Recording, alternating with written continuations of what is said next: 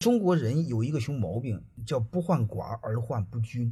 我们做企业建立一个制度，我们要的就是大家形成利益的共同体，别形成零和博弈。它底层还有一个原则，一定要确保一部分人的平等。平等啥意思呢？咱同样都是部门经理，即便是你来的早点，我们也要平等，叫人人有份儿。我们一定要有这种思想。那你说我每人都有股份，新来的万一不行怎么办？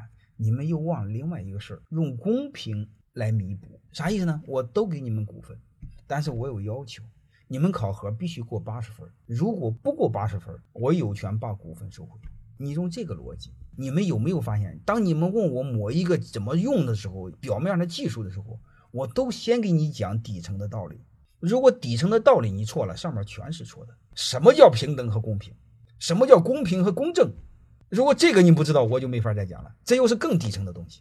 那你说啥叫平等公平？不知道，差不多回来，这事永远做不了。欢迎大家的收听，可以联系助理加入马老师学习交流群：幺五六五零二二二零九零。